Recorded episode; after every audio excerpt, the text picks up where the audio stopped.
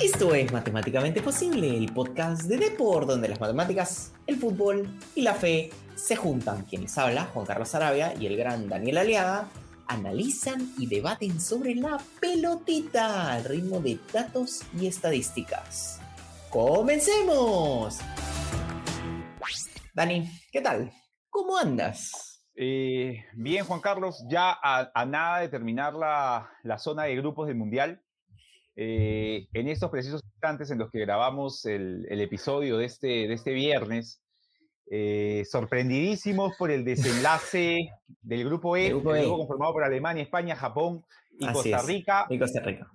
clasificó primero Japón, clasificó primero Japón, clasificó segundo España con la misma cantidad de puntos que Alemania y por último quedó Costa Rica. Una Costa Rica extraña que, que, que estuvo bordeando lo indecente y después lo decente también, así que eh, da, da, da, mucho que, da, da, mucho para hablar, ya grupos hasta el grupo, llevándolo a números, hasta el grupo 6 del campeonato ya todo definido, y, mañana, bueno, hoy día, cuando ya lo, nos escuchen nuestros, nuestros seguidores, eh, ya definiendo lo que son los grupos G y H, con las eh, posibilidades, bueno, Brasil ya clasificado, de ver en qué lugar queda, y Uruguay teniendo que, que pelear por, por un segundo puesto, Juan Carlos. Eh, lastimosamente el primer lugar no se dio eh, ante eh, una situación bastante complicada para los uruguayos, pero, pero mientras haya posibilidades para ellos es un tema de, de, no darlos. no, no, dar por nada, nada por perdido. Así que vamos, Juan Carlos, comencemos con, con este programón que tenemos. Así es. Y recuerden, obviamente, que si les gusta el programa, escúchelo cada semana, los viernes, en Depor, en Spotify, Apple Podcast, visítenos en depor.com y recuerden que siempre pueden poner su estrellita en Spotify, plum, para seguir teniendo, digamos, más seguidores y, más likes dentro del programa y seguir obviamente creciendo. Pero, ¿qué nos trae el programa de hoy? Y acá te la lanzo, Dani. a ver. Vamos a ver cuatro temas. Como siempre, se ya se volvió como que el formato así estándar para nosotros es sección de te dije que iba a pasar y pasó. Esa es una. La segunda es, creí que iba a pasar y no pasó. Obviamente los mundiales. La tercera es un tema caliente que teníamos que traer lo que es el impacto del VAR. He visto en redes que la gente se mata y, creo que sí es bueno comentarlo. Yo tengo muchos eh, comentarios sobre eso. Y el último, Dani, que suena medio también controversial es este tema y quiero saber también tu opinión sobre el tiempo adicional de los partidos que ha cambiado muchísimo. Obviamente todos sabemos que ha crecido un montón. Y vamos a ver un poco también qué es esto, ¿no? Y entonces, ya para ir de frente, de frente, de frente, Dani, por favor dime, ¿cuál es tu postura de decir, te dije y pasó? Mira, yo, yo también estoy sorprendido. Recuerdo que cuando hablamos de las posibles decepciones, eh, yo te mencioné que mi duda iba entre España y Alemania, pero digamos, porque me veía forzado a tener que tirar una decepción y porque para mí decepción es cuando hablamos de un equipo que puede ser candidato o que estuvo cerca en ediciones anteriores, Alemania campeón hace dos mundiales, España campeón hace tres mundiales, entonces eh, la, idea pasaba por lo que pudiera ser Japón. Y, e increíblemente, Juan Carlos, Japón se impone a Alemania, se impone a España, un, un, resultado ante España matizado con, con, la resolución final del grupo, porque eso es un dato importante. Creo que, creo que a veces valoramos los partidos como si fuesen partidos de mata-mata y en realidad no lo son. O sea, por ejemplo, ¿no? Bélgica-Croacia hoy día, eh, Obviamente que Bélgica iba a tener que atacarlo como lo atacó a Croacia porque tenía que solamente hacer eso. Y Croacia, teniendo opciones también, iba a jugar sabiendo que el resultado incluso le permitía por ahí ser primero. Entonces, creo que, en, ese, en ese escenario el resultado final de Japón con España podría ser un poco engañoso por lo visto al final, pero igual Igual es sorprendente lo conseguido por Japón, dos victorias ante los dos más pintados del grupo y una Alemania que, que la verdad, eh, mira, Juan Carlos, estos juegos de, de, por ejemplo, no la maldición del campeón, estas cosas, pero te, la, te, te, mando esta, mira, Italia, campeón del 2006, ah, eliminado en primera ronda en el 2010 y 2014. De ahí no lo vimos más. Alemania, campeón 2014 y eliminado en primera ronda 2018 y 2022. Los equipos han incrementado para el próximo mundial, pero no vaya a ser que empiece un declive del fútbol alemán, pese a mostrar figuras descollantes como Musiala, que es muy bueno, pero no es un jugador determinante. No le veo asistencia, no le veo gol. Es buenísimo, no, no dio eh, las, las soluciones que necesitaba el equipo. Así que sorprendente lo de Alemania por segunda vez, Juan Carlos, y, y, creo que termina por, por darme un poco la razón hasta mí, yo estoy extrañado de quién podía ser la decepción de ese mundial. Sí, sí, ahí estoy de acuerdo contigo. Em, ahí es, es más, tú dijiste que, que Japón iba a pasar, ahí te voy a dar esa, ¿ya? Sí, tú dijiste, Japón va a traer estragos y trajo estragos. ¿Ya? Y acá te mando algunos datos sobre los dos partidos más tremendos de Japón. Japón contra Alemania tuvo 12 remates, de los cuales 4 fueron al arco, y Alemania tuvo 26 remates, de los cuales 9 fueron al arco. Lo increíble es que de esos 9 remates al arco de Alemania, ninguno fue gol, porque el gol de Alemania lógicamente fue de penal. Pero Japón tuvo cuatro remates al arco y dos metieron y dos fueron gol. Entonces tuvo 14 faltas, tuvo, cortó más el juego contra Alemania en comparación a, a cómo fue con España, pero igualito fue además una tónica bien, bien parecida. Perdía contra Alemania y voltea el partido. Perdía contra España y voltea el partido. Y acá te mando los datos del otro partido. Japón permitió más remates que los que generó. O sea, tuvo 12 remates, de los cuales eh, España, y 6 remates tuvo Japón, de los cuales, de esos 6 remates de Japón, 3 fueron al arco, de los cuales 2 fueron goles. ¿No? Entonces, pero además este es el datazo y acá les lanzo un, un, golpe también a los que dicen, no, tener la pelota es tener este más ataque, no. España tuvo 83% de posesión de la pelota contra Japón, que tuvo obviamente el 17%, si, si lo repartimos mitad a mitad, España tuvo más de mil pases.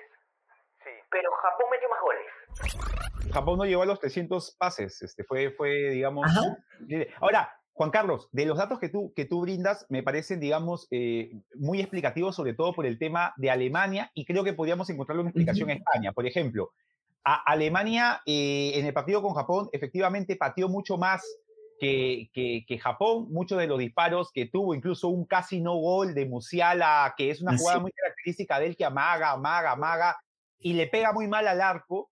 Sí. Pero pasa mucho por, por, por, lo de Alemania. Alemania presentó como delanteros en estas tres jornadas a Havertz, luego a Müller, finalmente a Fulkrug, que metió un gol contra España, eh, ahora eh, volvió Müller, terminó entrando Havers y terminó entrando Fulkur, atacando prácticamente con todos. Ahora, hay un problema en Alemania de, delanteros, de, goleadores, porque Müller hace años, hace años que Müller ya no, ya no es un, un atacante neto como pudo haber aparecido cuando, cuando Van Gaal coge ese Bayern que, que llega a la final con, con, con el Inter de Milán, pero eh, la insistencia del, del DT de jugar con, con Müller, de que sean los otros los que lleguen y generen, siento de que ha tenido un efecto en el resultado final. Obviamente hablando con el resultado opuesto porque no la metieron. Eh, cuando entró Havertz hoy, logró hacer dos goles, pero Havertz fue nulo frente a Japón, no tuvo ningún remate al arco prácticamente, y quienes remataron no fueron lo suficientemente efectivos. Y creo que eso hizo en el partido, los dos partidos complicados que tuvo España, tanto con Alemania como con Japón, cuando Alemania tuvo un centro atacante que pateó al arco, le convirtió un gol. Y cuando Japón pateó al arco, que tiene eso, lo demostró ante Alemania, le hizo gol. O sea, lo de España pasa mucho por, porque cuando lo atacan le hacen daño. Si no lo atacan a España, si, si, si van a defender colgados del arco, probablemente España se dé el gran festín. Pero teniendo en cuenta los, los, lo que se viene, Juan Carlos, si Marruecos, que no tiene un delantero goleador, o sea, porque Nesiri no es, pero la pegada de Ziyech sí. O sea, sí, si, sí. Si, Marruecos ataca, pueden pasar cosas. Eh, no sé cómo lo ves tú. Sí, estoy de acuerdo contigo. Eh, y es más, eh, te pongo el ejemplo también que tiene que ver con, con Marruecos, ¿no? Eh, Marruecos tiene un medio campo excelente. Eh, Amrabat es brutal, es brutal. Y acá solo te pongo algunos datitos sobre Marruecos con este justamente último partido. Marruecos pateó solo contra Canadá seis veces, de los cuales dos fueron al arco. Y adivina cuántos fueron goles. Dos goles. Le dio la pelota a Canadá. Ya, o sea, tuvo Marruecos. Sí, ya estaba clasificado prácticamente. Pero además un dato muy importante que tiene que ver con el partido contra España que vamos a ver ahora en octavos de final es que en este último partido Marruecos tuvo 14 faltas. Ustedes me dirán, pero ¿qué tiene que ver las faltas? Porque Marruecos va a cortar el juego. Y eso en el juego este de pases. Recuerden, más de mil pases tuvo España en este último partido. Cuando tienes muchas faltas, entonces lo que termina pasando es que desestabilizas. En el partido contra España-Japón, Japón tuvo nueve faltas. Entonces, eso va a hacer que entre en una especie de letargo eh, de pases que hace eh, España donde no llega. Que se parezca al, al Bélgica-Marruecos. O sea, eh, Marruecos ante Bélgica hizo esa clase de partido ante Croacia también, que Croacia, digamos, sin tener un ataque posicional, también es de tener mucho la pelota y, y, Marruecos va a buscar eso, muy probablemente, ¿cierto? Lo que dice Juan Carlos. Sí, y sobre el tema de Alemania que tú mencionas justamente, Alemania contra, acá el, lo loco, ¿no? Contra Costa Rica. Y acá vamos a los datos. Alemania pató 32 veces y pateó 11 al arco. Ok, metió 4 goles, pero Costa Rica pateó 7, de los cuales cinco fueron al arco. Acá mejoró un montón porque pasó de cero contra España y uno contra Japón. Uno contra Japón que metió un gol y de cinco tiros al arco metió dos goles. Entonces. Pero eso ya va a ser historia pasada a ambos equipos. Lo que se viene es súper, súper interesante porque Marruecos le va a hacer partido a, a, España. De todas maneras le va a hacer partido a España. De todas, todas maneras. Yo sí siento, eh, Juan Carlos, que el, la, los octavos de final entre Japón y Croacia eh, pueda pasar lo que ocurrió en el partido de Canadá con Croacia. Siento que el medio campo croata, a diferencia del medio campo, o sea, el medio campo croata puede tener el balón como el medio campo español, pero los extremos eh, de Croacia no son este típico extremo en, en, en España que está posicionado en un costado y su función pasa por estar puesto ahí para abrir la cancha. Lo de Croacia hay, se involucran más. Así como pueden regresar a, hacer el 1-2 con el atacante, también tienen de muy delanteros. O sea, Kramaric y, en su momento Perisic pueden ser, incluso Livaya cuando pasa la banda, son jugadores que cuando tengan la opción de buscar meterse, o sea, de hacer la diagonal y dejar al lateral pasar, lo van a hacer y ante Japón creo que eso podría, podría pasarle factura. Siento que Japón es un buen equipo eh, en, el caos, pero ante un equipo como, como, como Croacia que sabe tener la pelota, sabe ser paciente, podría eh, generarle ahí un, un, problema, pero igual, lo de Japón notable, le ganó a los dos grandes del grupo y termina siendo, me parece, Juan Carlos, más allá de Australia, más allá de, de Marruecos de, Marruecos, creo que termina siendo Japón la gran sorpresa. ¿no? O sea, Marruecos hizo sus partidos dentro de lo que se podía esperar, pero Japón gana sus dos cotejos, pierde ante Costa Rica increíblemente y, es el primero del grupo, del grupo conformado por Alemania y España. ahí. Juan Carlos, creo que es el momento de decir, el momento que digas qué fue lo que nos vaticinaste para, para ver de lo que ha pasado eh, podamos sacar cara por eso. A ver, dinos. A ver, yo acepto primero y le voy a dar todas las laureles a Daniel Aliaga porque él dijo que Japón iba a generar estragos y generó estragos. Acepto. Pero acá me voy a echar también mi flores, ¿ah? porque yo dije que Bélgica iba a ser decepción y fue decepción. Y acá justo tú ponías un, un ejemplo del tema de Marruecos contra Bélgica y acá te lanzo datos sobre ese partido.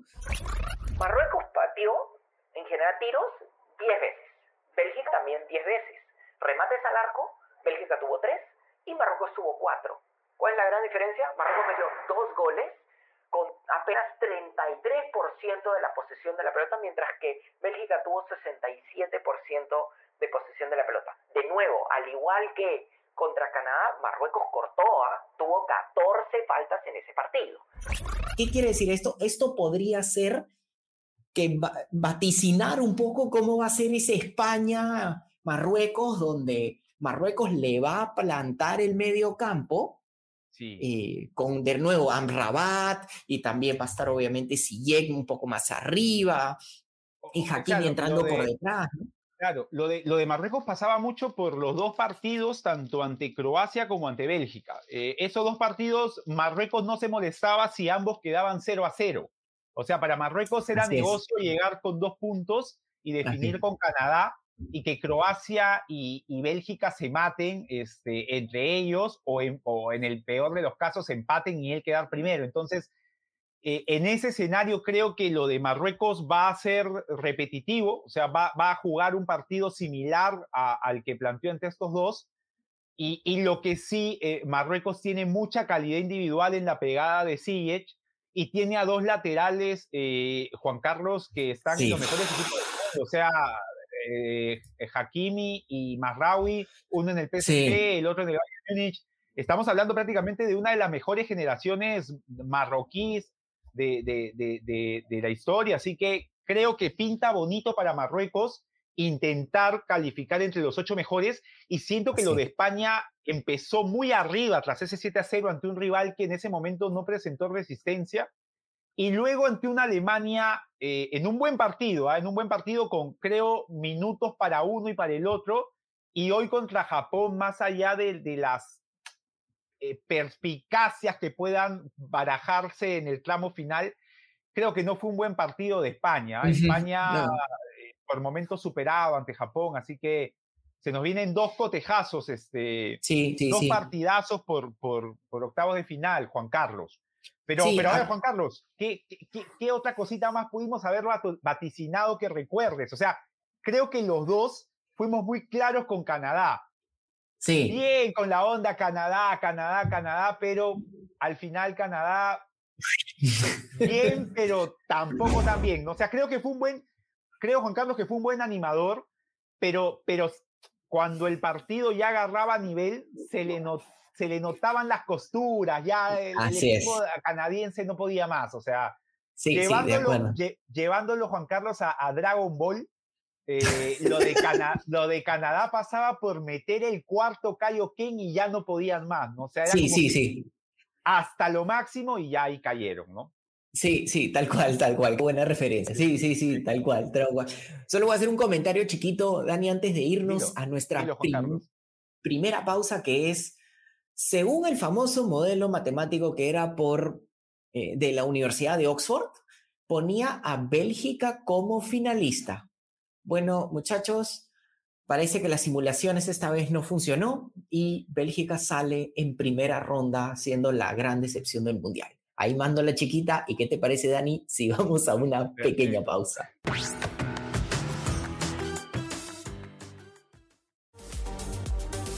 Visita deport.com y mantente al día de todo lo que sucede en el mundo deportivo.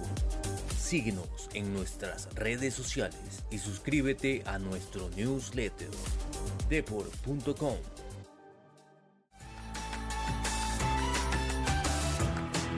Y regresamos, esto es Matemáticamente Posible, el podcast de Deport, donde las matemáticas, el fútbol y la fe se juntan. Bueno, Dani, este primer segmento ha sido como de candela, durísimo, y ahora quiero que me digas, por favor, el segundo, que es, creí que iba a pasar y no pasó. ahorita en el primer bloque, Juan Carlos, nos tiramos la camiseta encima, ¿no? Yo te dije que Japón y tú me dijiste, yo te dije que Bélgica, no. Así que ahora, ahora viene el otro lado, ¿no? Eh, particularmente, particularmente, Juan Carlos, debo, debo decir que, que, en mi caso, yo pensé que Croacia iba a ser este Bélgica. Recuerdo que cuando hablamos de que Marruecos podía ser, ambos teníamos un candidato a caer. Yo te decía, Croacia viene con cuatro años encima, eh, a Bélgica no lo veo cayendo. Y tú me salías con que Bélgica era y Croacia no, y la verdad Croacia me termina sorprendiendo para bien sobre todo Juan Carlos en el partido contra, contra Canadá. O sea, cuando Canadá le hace el gol del 1 a 0 con toda esta efervescencia de Canadá, ya se hablaba del, alce mecánico, se hablaba de, de, o sea, tantas cosas que se dijo de Canadá. Y de pronto eh, Croacia la puso al suelo. Estos tres volantes increíbles que son Modric, Kovacic y, Brozovic. Kovacic fenomenal. La pusieron al suelo, comenzaron a jugar y cuando le dieron pausa al fútbol se notó que Canadá todavía necesita de más fuste en un mundial, ¿no? O sea, Canadá lo hace todo a mil por hora. Eh, Croacia le puso la pelota al piso, le jugó a cámara lenta y chao. Y, la verdad me sorprendió para bien Croacia. Hoy incluso, Juan Carlos, Croacia, siento que sí, Bélgica y Lukaku se perdieron como cuatro goles, pero siento que Croacia hizo un partidazo, ¿no? cinco goles. Cinco goles. Y, y, ahora Croacia ante Japón me parece que es claro candidato para esos cuartos de final que yo no quiero anticipar nada, pero de acuerdo a cómo se ve, pareciera que el cuadro de la izquierda se les acomoda a Argentina y a Brasil. Así que, quién sabe, tenemos un Argentina-Holanda y un Croacia-Brasil en, en la segunda ronda, siempre y cuando ese segundo del grupo H se defina, ¿no? Porque entre Ghana, Corea y Uruguay está el rival de Brasil y yo creo que Brasil tiene un equipo que no quiere que, que, juegue con ah, ellos y Te, cedo la posta, Juan Carlos, para que, para que me digas, yo te dije, pero no salió. Te recuerdo muy animado con, con un candidato sorpresa. Puede pasar todavía, pero va a pasar a los empellones. Dinos cuál fue. Pero antes yo quería hacerte así, te lo voy a lanzar como chiquita de una cosa. Claro, dime, Tú dijiste que Marruecos ya no lo veías igual que el 2018. Sí, es verdad, es verdad. Lo dijiste eh, y tú dijiste, bueno, Marruecos, y acá les lanzo el dato sobre Marruecos del 2018. Tuvo un empate, dos derrotas, dos goles a favor, cuatro en contra, fuera en primera ronda. Ahora Marruecos pasa. Con un gol en contra, que fue un autogol. Así es, sí. Y, ahora... cuatro goles. Y ahora les voy a poner una antes de entrar a ese equipo que, que yo estaba diciendo que yo pensé que iba a ser y no pasó. Es eh, el tema primero, un, un mitad mitad. ¿ya? Ecuador yo pensaba que iba, tuve un montón. Primero en un programa dije, bueno, Senegal va a pasar. Luego cuando, Mané. Ajá, cuando estaba Mané. Luego se va Mané y yo dije... Le soltaste la, la rienda a Senegal. Así es, y dije, Ecuador pasa y acá. Y reforcé mi idea con estos datos. En el Ecuador-Holanda, Ecuador pateó 15 veces, de los cuales 4 fueron al arco, y Holanda pateó, o los Países Bajos patearon solo dos veces, de los cuales uno fue al arco. Empataron 1-1, pero le, anularon incluso dos goles a, Ecuador en un caso donde en uno realmente debió ser gol. Creo que fue el choque a Pervis Estupiñán al final del partido. ¿Sí? Contra, eh, contra Holanda. Contra Holanda. Pero luego, pero luego acá te lanzo otros datos. Contra Senegal prácticamente se cayó Ecuador y le permitió a Senegal 14 remates, de los cuales 3 nomás fueron al arco, pero metió dos goles. Y eh, Ecuador pateó 9 veces, de los cuales 4 fueron al arco, a pesar que tuvo el 62% de la pelota y cometió 23 faltas. O sea, al final se locaron, empezaron a cortar el juego de forma desesperada, ¿no? Lo, que sí, Juan Carlos, creo, nuevamente eh, contextualizando ese Senegal-Ecuador, siento que si, si, Ecuador lo perdía con Holanda y tenía que ir a, ganarle a Senegal, la, reacción ecuatoriana quizá hubiese sido otra. Eh, pienso que, a, Senegal, a Ecuador le ocurrió lo que a Senegal con Colombia en 2018. O sea, saber que el empate te permite clasificar te hace entrar clasificado y queriendo que el partido acabe ya. Quieres pestañear y que el partido termine. Mientras que el otro sale a todo por el todo. Y se notó desde el minuto uno, o sea, Senegal tuvo dos claras a los tres minutos, este Juan Carlos, lo cual hacía avisorar que un Ecuador extrañamente con los laterales muy atrás, mano a mano con los extremos, o sea, nunca los laterales de Ecuador enfrentaron a los laterales este, senegaleses, ya te, hacía, ya te hacía pensar que Ecuador quería el empate. Entonces siento que eso Ecuador le juega en contra, un equipo joven, y, al final pasó pues lo que, lo que tú narras en los, en los números, ¿no? Y acá voy a aceptar lo que justamente Daniel Aliaga estaba que me encaba un poco, es yo pensaba, y acá me confieso mis queridos oyentes y videntes, que Uruguay iba a pasar primero. Y acá les lanzo los datos sobre Uruguay contra Portugal. Portugal remató 15 veces, de los cuales solo 3 fueron al arco, pero metió dos goles. Además, tuvo 600 pases y 60% de posición de la pelota, mientras que Uruguay no es que remató poco, remató 11 veces, de los cuales 3 fueron al arco, pero no metió ningún gol. Y cometió, bueno, más faltas que eh, Portugal con 16.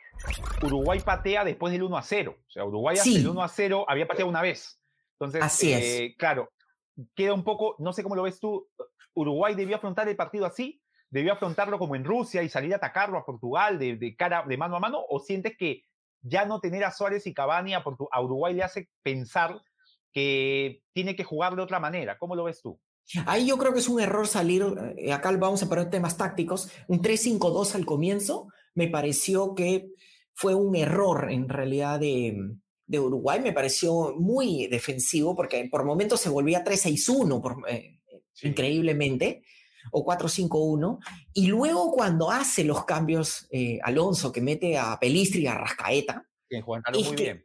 y que se vuelve un 4-3-3 ya mucho más ofensivo, eh, entonces ahí siento que, y bueno, con Suárez también, ahí siento que sí, Uruguay buscó mucho más el partido y tuvo oportunidades. ¿no? Lo, necesitaba además, o sea, se le iba de las manos todo y ahora está en una situación jodidísima. Igual acá te lanzo un dato sobre ese partido, ¿no? El partido de Bruno Fernández que ahorita tiene, eh, sí, dos asistencias y es fuerte candidato, y dos goles además, fuerte candidato a ser el mejor asistidor del torneo. Eh, jugó un partido espectacular y está teniendo un excelente mundial. Recuerden, hasta ahora, dos goles y dos asistencias. Jugando por derecha, este, Juan Carlos, porque por momentos era un, un falso extremo derecho metiéndose hacia el medio con Joe Félix más cerca de, de, Cristiano Ronaldo. O sea, la verdad, no sé qué te ha parecido a ti Portugal, pero me ha dado mucho gusto ver a Portugal en ese partido contra Uruguay, sobre todo el primer tiempo, la forma como atacaba. O sea, mucha movilidad en ataque, no había extremos fijos, muy parecido a lo de Argentina después de eh, comenzando el segundo tiempo contra Polonia. O sea, es Argentina que empieza a tocar, tocar, tocar, pero no este toque soso, o sea, este toque sin, sin, idea, sino toco, toco, toco, la recibe uno y mete un pase y arriesga la posesión, la recibe uno y me llevo a dos, o sea, me, gustó lo de Portugal. Sí, hay un tema clave también. Tú muy bien dices que Bruno Fernández jugó hacia el extremo, hacia el extremo derecho, pero queridos oyentes y videntes, también fíjense en un tema táctico que viene ahí. A veces hay rotaciones en los cuales Bruno Fernández termina jugando en el centro y ahí tiene un campazo para jugar como juega en el Manchester United. Así que yo tomaría eh, ese tema como algo muy importante. Ahí confieso que yo pensaba que Uruguay iba a tener más y no se le dio. Eh, pero también quería hacer un comentario que, bueno, al final, idas y venidas sobre, que está conectado con el, primer segmento que es, Dani, por tres minutos, entre el minuto 70 y 73, España estaba eliminado del Mundial y estaban pasando Costa Rica y Japón. Si España, y acá les lanzo el dato. Si España hubiera salido eliminado, esa eliminación hubiera sido tan increíble como en 1982 cuando Hungría le ganó 10 a 1 a El Salvador y quedó eliminado del torneo en primera ronda, al igual que lo que le hubiera pasado a España. A, El Salvador del Mágico González. Así es. Es verdad. O sea, Sí, eh, y explica mucho lo que es, lo que es el Mundial, Juan Carlos. Eh, e, el Mundial, eh, a ver, la primera fecha del Mundial es salir a, especular un poco. España no lo hizo. España aprovechó que su rival era el más débil y le metió todos los goles que pudo. La segunda fecha trata de resolver lo que no hiciste bien en la primera y la tercera fecha lo juegas queriendo salvar tus puntos ganados o, dando el todo por el todo. Entonces, creo que eso es lo que estamos viendo. O sea, este grupo se termina por acomodar del modo tal que Alemania nunca pudo superar lo que hizo contra, contra Japón. O sea, Alemania termina ganándole a Costa Rica y empatando con, con, España, que se tenía previsto, pero esa derrota con Japón eh, fue la, no, no la pudo nunca resolver, pese a que incluso Japón, eh, Juan Carlos, eh, evitó que ya se eliminado antes Alemania cuando no le pudo ganar a Costa Rica. O sea, ganando a Costa Rica, esto se hubiese resuelto mucho antes, ¿no? Así que llama la atención. Sí, pero también un, tema importantísimo, Dani, que, que, creo que tiene que ver mucho con estos resultados sorpresivos de los mundiales. Es este tema del VAR. Hay gente que, que dice, sí, que el VAR está matando el fútbol, etcétera, etcétera, y no sé qué, no sé cuánto. Mucho, mucho tweet poniendo offside con el hombro y citando, ¿no? Murió el fútbol. A ver, mira, Juan Carlos, yo te digo una cosa poniéndome de abogado del diablo. A ver, ¿qué me, qué me, qué dices tú que manejas mucho más el tema de los números, ¿no? Eh, lo que yo siento, Juan Carlos, es que eh, al, al, someter el offside a esta, esta denominación de semiautomático, yo siento que está bien, o sea, no hay forma de replicar lo que determine una máquina en función a lo que se, ha, se, ha, señalado como parte de su procedimiento, pero sí siento que se está yendo en contra de un principio general del fútbol. No por eso estoy en contra, pero me quiero poner de abogado del diablo. O sea, el principio general del fútbol con el que crecimos, este, Juan Carlos, primero, la universalidad del fútbol se acabó, porque el VAR existe en el Mundial, pero ya no existe en la Copa Perú. O sea, ya no se juegan con las mismas reglas en todo el mundo. Eso se, eso se acabó. O sea, implementamos a las reglas una diferencia, no me quiero poner odioso, pero te diría hasta económica. Ahora, con el tema de fundamentalmente este principio que me parecía buenísimo y que creo que fue la gran directriz de los 90, después de este Mundial de Italia 90, que la duda favorece al atacante. Se acabó. O sea, la duda no favorece más. Ahora alguien me va a decir, la máquina no duda. Está bien, pero la idea de la duda surgía a partir de que antes era el ojo humano el que determinaba y ante la duda decía que sea gol. Antes no habían goles, que hayan todos los goles que, que, que puedan ahora. Se felicitaba al que atacaba. Ahora se castiga al que ataca. El que ataca se ve afectado con esta regla y se ve beneficiado el que, por ejemplo, renació la trampa del offside. Yo estoy de acuerdo, pero quiero, a ver, meterte esa puya, a ver tú cómo lo, qué, qué, te parece a ti, qué le parece a nuestros seguidores, qué pueden decir al respecto. A ver, primero yo estoy de acuerdo contigo con este tema de que ya no es igual, o sea, a menos que haya semiautomáticos en la Copa Perú, eh, o bueno, en primera división del torneo peruano, ya ni siquiera. Lejos, sí, que sea un torneo profesional, porque en Copa Perú hay equipos amateur. Sí, que es exagerado, ¿no? Claro, tienes razón, sí. Vale con esa, está bien. Y, y, la IFAB justamente cuando hizo las reglas del, del fútbol, y ahí lo pueden ver en el, en el, libro de Matemáticamente Posible, es que la IFAB justamente, incluso antes de la FIFA, estamos hablando de antes de 1910, eh, lo que ocurría es que quisieron armar un libro que todos tuvieran las reglas iguales de tal manera que se pueda internacionalizar el fútbol. Exacto. Ok, perfecto, estoy de acuerdo contigo. Acá creo, Dani, que hay un tema muy importante que quiero que la gente sepa, ¿ya? Que es, y acá, más que un dato, les lanzo un tema sobre las reglas del juego. ¿Sí? Un jugador puede estar en offside siempre y cuando el hombro, la cabeza o alguna parte del cuerpo está por delante del defensor. Y esta regla se puso en el 2005. ¿sí? Y sin embargo, la mano y el brazo, que obviamente si los tocas con esas, eh, con esas, eh, con la extremidad, lógicamente no puedes jugar, eso no este no es considerado, vamos a ponerlo obscuro. Entonces, si están en línea y sacas la manito, esto, estás, estás habilitado, estás habilitado.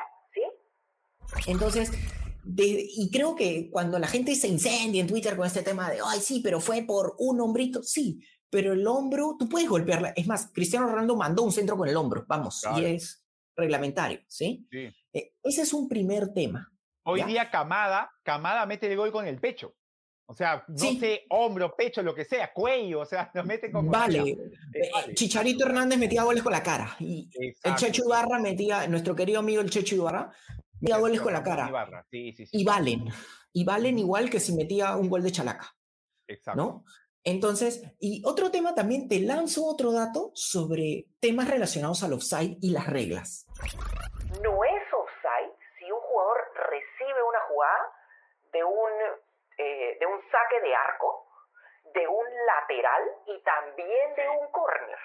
Así es, o si arranca de su campo, que ese es... El otro tema, y ahí justamente te iba a lanzar el dato, que es en el 2016 se introdujo el tema de que si arranca de su campo, es que no iba a ser offside.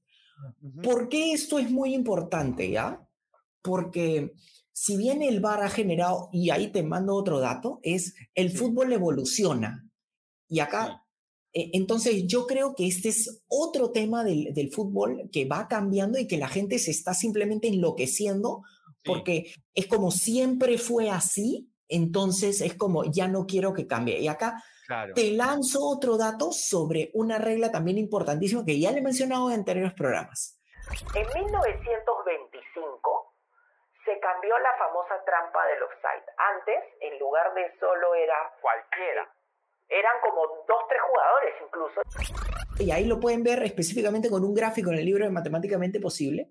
¿Y qué es lo que generó eso? Que como los jugadores ingleses ya sabían jugar muy bien con la trampa del offside, la cantidad de goles se redujo terriblemente.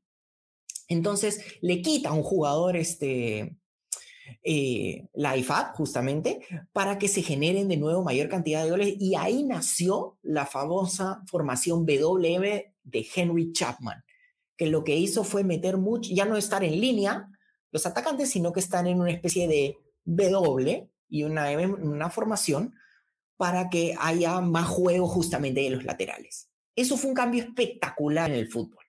Y, creo que la gente se va a tener que acostumbrar y los jugadores se van a tener que acostumbrar. Y recordemos también, perdóname, un, un siguiente tema, que es en 1994, en el Mundial, se anuló la famosa jugada del pase hacia atrás.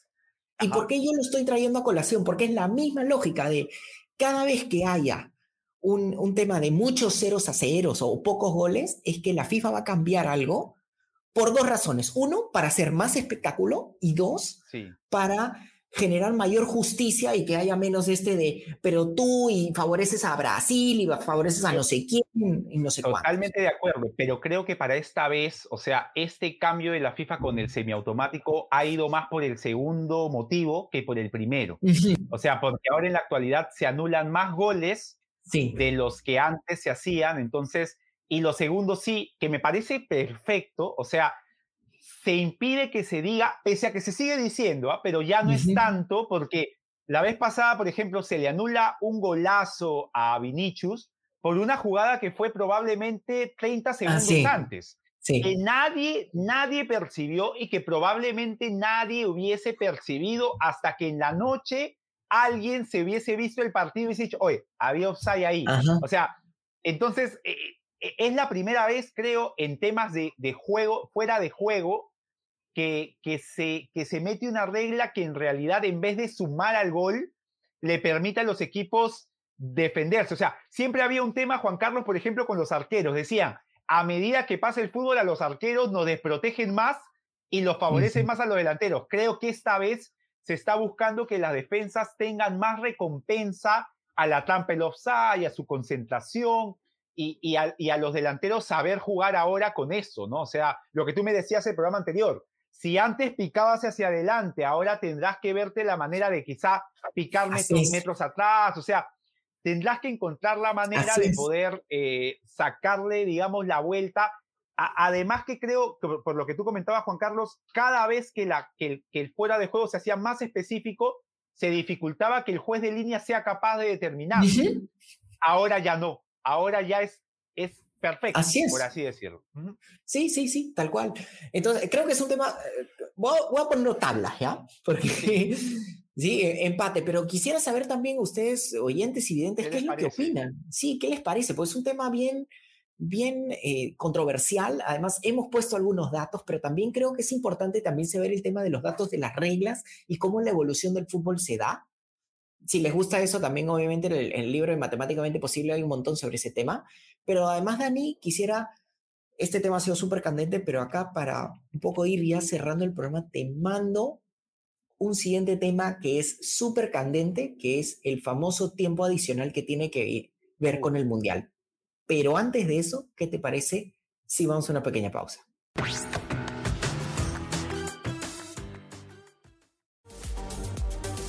Visita deport.com y mantente al día de todo lo que sucede en el mundo deportivo. Síguenos en nuestras redes sociales y suscríbete a nuestro newsletter deport.com.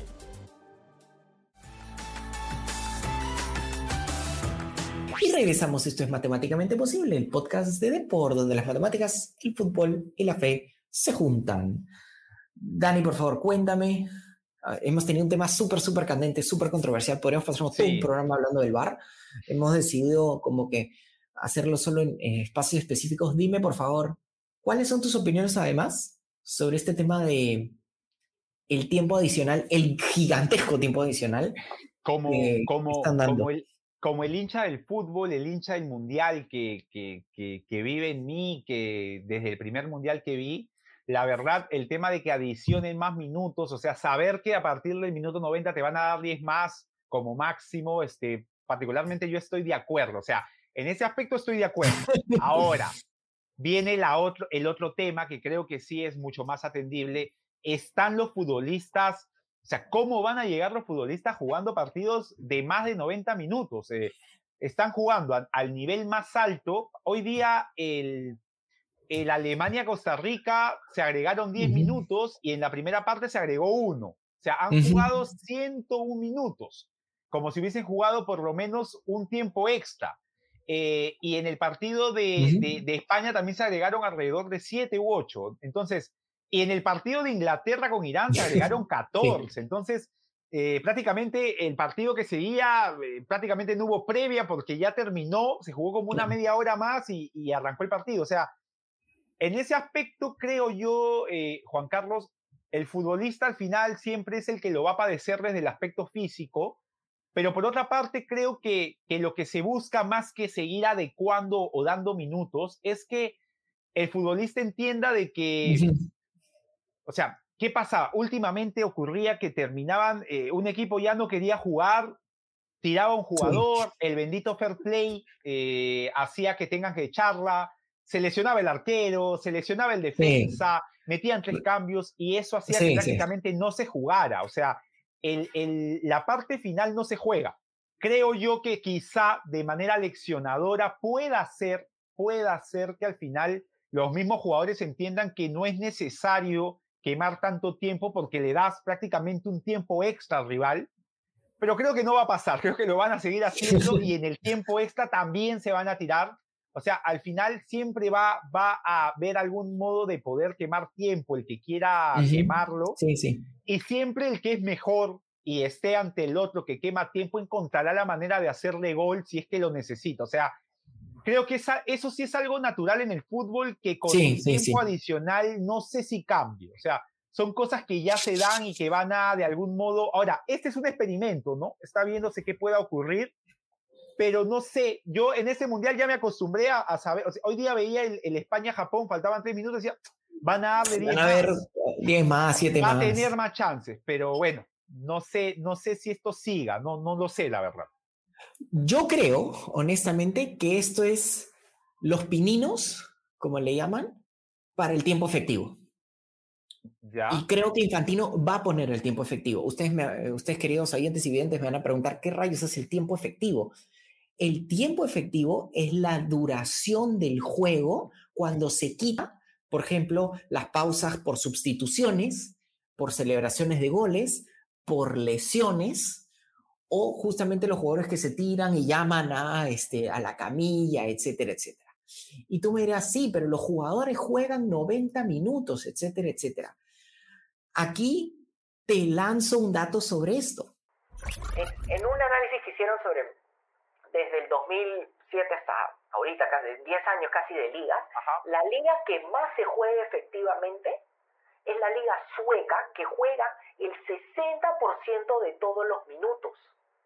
El Malmo, que es el equipo donde juega Sergio Peña justamente, eh, o estuvo, fue participante de ese equipo, juega, es el que juega menos con 58.2%. Según este estudio, la liga que más eh, juega, o sea, más tiempo efectivo tiene, es la Bundesliga con 58.5%.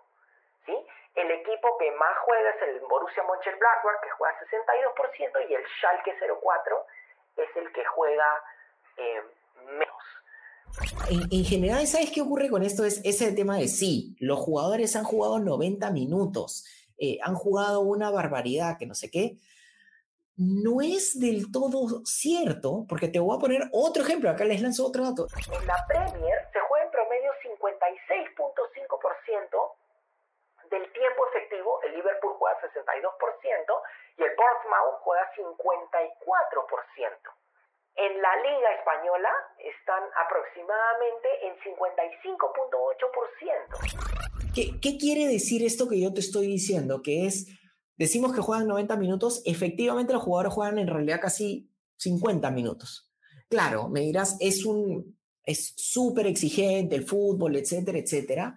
Estoy de acuerdo con eso. Puede al comienzo provocar lesiones de los jugadores por la gran intensidad que, puede tener, pero lo que va a generar, y yo creo que Infantino quiere empujar hacia eso, es que se deje el me tiré porque me, me golpeé la uña, entonces agarro y es como si, si, tuve, me quebré toda la mano, toda la pierna y, y hagan tiempo. Y acá nuestros queridos oyentes y, y no sé si se van a acordar del partido Perú-Ecuador en Lima, cuando estaba ganando este Ecuador, era como que los ecuatorianos se tiraban por, porque André Carrillo miraba mal a uno y se tiraban al piso como si lo hubieran matado. Entonces... Pero lo que yo, lo que yo creo ahí, ahí, Juan Carlos, es que, eh, o sea, con eso del tiempo efectivo estamos buscando un ideal, que es que se juegue 90 minutos exactos, que no sé si alguna vez se ha hecho. O sea, el tema es, que ahora hay que saber si los futbolistas con, con, la sobrecarga que tienen, o sea, no, no, no es que esa sobre, que jugar ese porcentaje les permita jugar esa sobrecarga, o sea, porque estamos hablando de, tipos que juegan el mundial, que luego entran a, jugar, la pretemporada, que van a sus clubes en Europa y que juegan prácticamente cuatro torneos al año. Entonces, yo no sé si los 90 minutos no haga que empiece a haber eh, mucho más lesiones, que, o sea, la idea para que se juegue está bien. Yo creo que la idea para buscar que no hagan eso que tú dices está bien. O sea, pero después creer que, que, 90 minutos constantemente van a jugar, yo no sé si, yo, no sé si ese ideal sea plasmado en la realidad. O sea, me, lo, veo, lo veo complicado. Igual creo que que, está bien. No he visto a ningún equipo que en los últimos minutos sea sometido por el otro. Por el contrario, siento que en los últimos minutos son más férreos en defensa, son más complicados de sobrepasar. Ha habido muy pocos goles en los últimos minutos. Eh, el Irán Gales, el Irán Gales decanta porque el arquero es expulsado. Si el arquero no era expulsado, probablemente acababa 0 a 0. Entonces, eh, yo no sé, o sea, por un lado no creo que eso les afecte tanto físicamente, pero si ya vamos al tema de tiempo efectivo, saque de meta, pum, volvemos. Saque, no sé si los 90 minutos sí acabe que los jugadores terminen, o sea, ya de repente no son cinco cambios, son más, y ahí sí creo que hacemos que los equipos con mejor plantel se impongan a los equipos con menos plantel y las estrategias se acaban. Y, o sea, ya le es más difícil al, al más chico. Entonces, bueno, ese es un tema, digamos, debatible, pero creo que habría que ir viendo las maneras y, no quedarnos en, ni no llegar al tema del tiempo efectivo como se está planeando. ¿no? Sí, ojo, ah, y no me malinterpreten, ¿ah? yo no, no es que yo estoy abogando por el tiempo efectivo. Mi, mi, hipótesis es que creo que Infantino está empujando hacia eso. Sí, sí, sí. Él lo ha propuesto, él lo ha propuesto en algún momento. Sí. Eh, sí, y, tiene que tomar en cuenta todo esto que tú me estás mencionando. Pero bueno, Dani, cuéntame por favor, después de un, programa súper controversial que además hemos metido temas históricos, temas de datos, pero también temas que tienen que ver con reglas, que son, son datos también importantes que tomar en cuenta. Y, de tiempo efectivo constante, Juan Carlos. No, ha, habido, no ha habido pausas. Así es. cuéntame por favor ¿Qué nos toca ahora para el siguiente programa? Para el siguiente programa vamos a tener eh, los octavos de final. Eh, hay que decirnos ya, ya tenemos los partidos de octavos de final. Eh, juegan el sábado Holanda, Norteamérica, Estados Unidos, Argentina, Australia, el domingo Inglaterra, Senegal, Francia, Polonia, el lunes Japón, Croacia, Probablemente Brasil contra el segundo del grupo H, que, que podría ser, ya ustedes probablemente lo sepan cuando vean el programa, pero puede ser Corea, Ghana o Uruguay. Para, para nuestro amigo Juan Carlos, debería ser Uruguay. Ya, te veo emocionado con un Brasil-Uruguay en octavos. Así es. El martes, Marruecos-España y el primero del H que debería ser Portugal, salvo que alguna catástrofe que lo mande al segundo lugar, contra el segundo del G que puede ser Serbia, Suiza y en menos posibilidades Camerún. Y ahí hay otro tema, creo, Juan Carlos, eh, tu, tu, gallo ahí era Suiza. Hay que ver si Suiza va a poder con esta Serbia que juega muy bien en ataque, o sea, te genera mucho en ataque, pero también es muy débil en defensa. y el equipo suizo es muy ordenado. Hay que ver, hay que ver qué ocurre. Así que vamos a hablar de los partidos que se nos vienen en octavos y también comenzar a comentar lo que ya se vendría en cuarto de final, el Mundial ya llega a su recta final, los últimos 16 partidos. Juan Carlos, una pena porque uno quiere que haya mundial siempre. Así que hay que disfrutar lo que se viene y, para el próximo programa tenemos octavos y lo que se nos viene en cuarto de final. Un par de chiquitas nomás sobre Suiza. Los que quieren investigar sobre por qué rayos Suiza siempre es bien ordenado, esto data desde 1930 con el Berrú de Karl Rappan. Chequenlo. El antecedente del Catenacho. Exactamente, ahí chequenlo. Es súper interesante. Y el otro tema también muy importante, si es que hay un Brasil-Uruguay, aquí anoten este nombrecito, por favor, queridos oyentes y videntes, Alcides Gigia. Solo les mando para ayudarlos. No, no les voy a ayudar esta vez. Ustedes googleen y sabrán a quién me refiero porque es un héroe y es también un villano de ese Brasil-Uruguay. Pero bueno, Dani, ha sido un súper, súper programa. Se me ha pasado volando como siempre, pero aquí en un debate maldito. Así que espero, nuestros queridos oyentes y videntes, que nos sigan como siempre. Recuerden que sale el programa todos los viernes y ustedes pueden seguirnos en Spotify, en Apple Podcast, en deport.com y también, ¿por qué no? Obviamente pongan su estrellita en Spotify para seguir creciendo nosotros y seguir trayéndonos con un programa alucinante. Nos vemos, les mando un súper abrazo. Ya nos vemos para la siguiente semana. Abrazo.